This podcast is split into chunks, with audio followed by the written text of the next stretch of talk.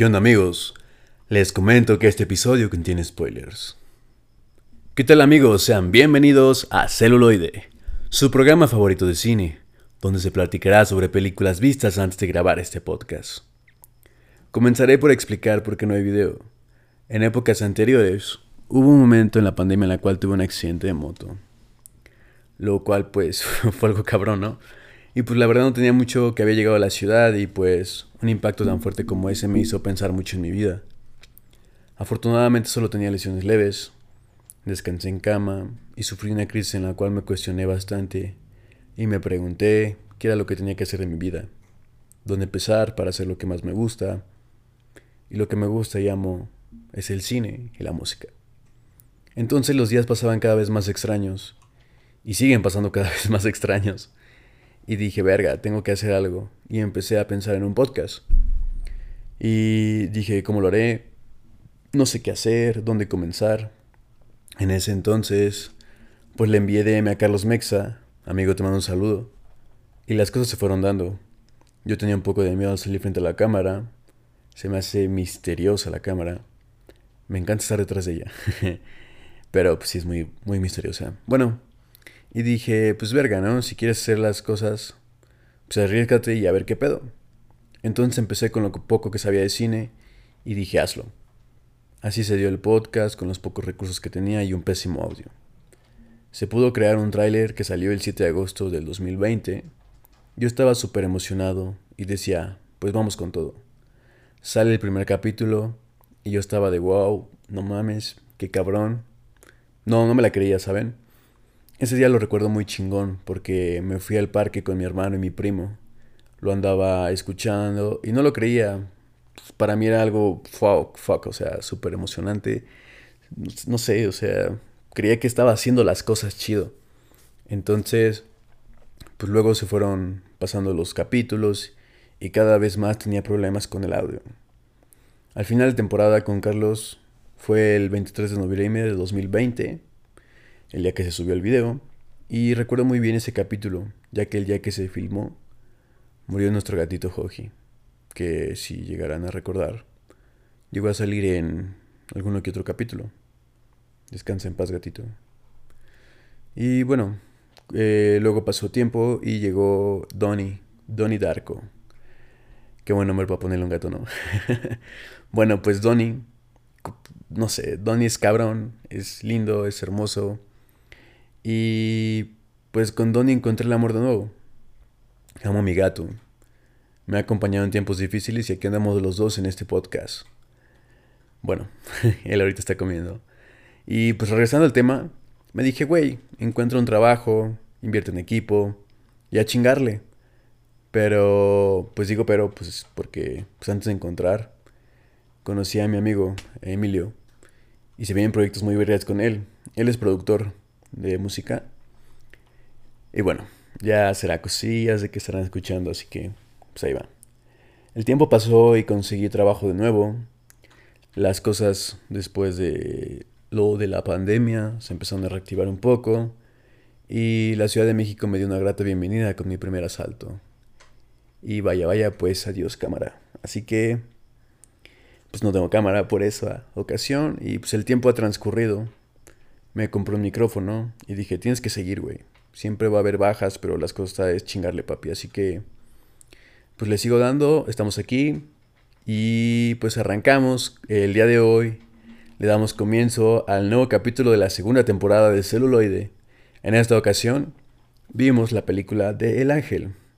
Escogí esta película porque en especial el actor conecta dos cosas muy importantes para mí. Y bueno, esta película Está dirigida por Luis Ortega, que es un director argentino, es una película argentina, que retrata la vida de Carlos, un morro de 19 años que dice ser ratero desde que tiene memoria. En lo personal me interesaba mucho esta película, ya que el actor Toto Ferro, también conocido como su nombre artístico como Kido Toto, el de la rola de José, José, José, José. bueno, pues ese vato es trapero, y aquí es donde se junta el lado trapero de este programa. Antes de continuar, Puedes encontrarme como liljoa.99 en Instagram y Lenderbox como Joalielmen. En este tipo de red social, pues puedes recopilar las películas que ves, calificarlas, comentarlas, la lista de las futuras que quieres ver, en qué plataformas puedes ver y encontrar las películas. La verdad es muy cómodo tener un control de las películas vistas y las que quieres ver y dónde encontrarlas. Es, es una herramienta muy muy útil para los amantes del cine, así que realmente lo recomiendo. Yo ya tengo un total de 1313 películas vistas y contando. y pues nada, espero que me puedan seguir ahí. Eh, igual disfrútenla, es una gran este, red social. Y en Twitter como Men Y bueno, pues bien.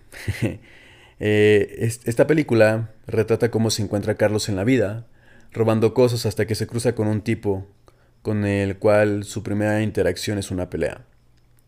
Luego de eso se hacen muy buenos amigos y resulta que el vato que conoce este, este Carlos, este, pues es un ladrón y toda su familia también es una, son ladrones como de, de familia acá, de siempre. Y ellos se dan cuenta de que Carlos tiene un don para robar cosas. Entonces empiezan a enseñarle como métodos y así.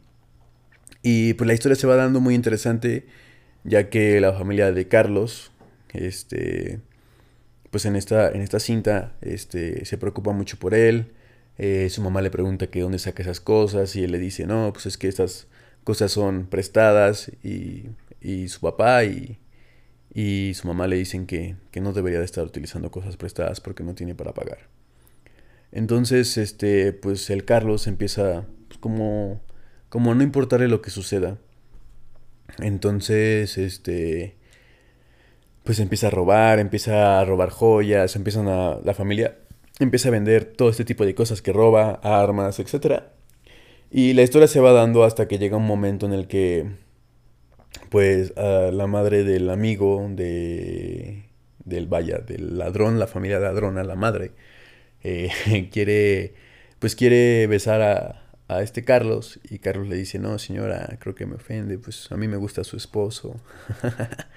Entonces, pues se van dando como ciertas cosas con, con el personaje de Carlos, donde empieza a ver que, que, que, hay como todo, todo un mundo nuevo que, que, está emergiendo gracias a los robos, empieza a vivir en hoteles, eh, a él no le importa nada, o sea, como que quiere ser el graciosito siempre.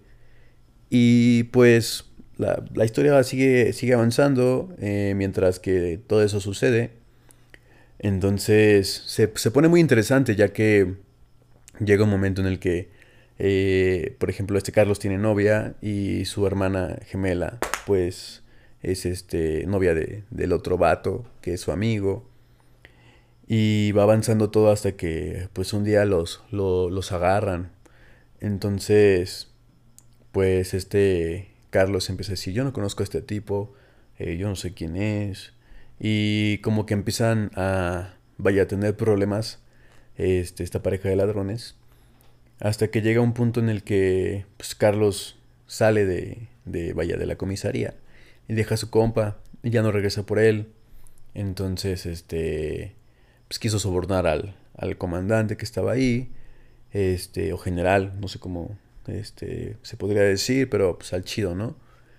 Y pues ya, este, Carlos como que empieza a tener una crisis, eh, su familia lo está buscando, y bueno, pues también, o sea, no solo era robar, o sea, él mataba gente así, literalmente les disparaba y el otro vato le decía, güey, ¿qué pedo? O sea, ¿por qué matas a las personas? Y este tipo simplemente decía, pues están dormidas, no, no están muertas. Y el otro le decía, no, es que las mataste, ¿no? Como que, como que tenía un problema este vato y pues no, no, no sabía qué relacionar o cómo interpretar cómo matar a una persona.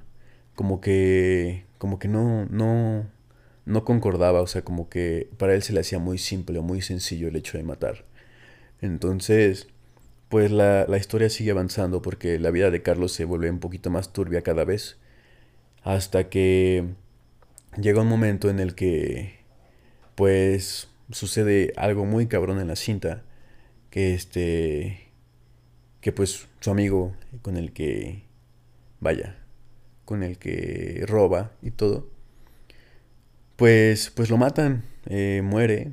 Y como que Carlos no sabe qué pedo, como que él sigue en su desmadre.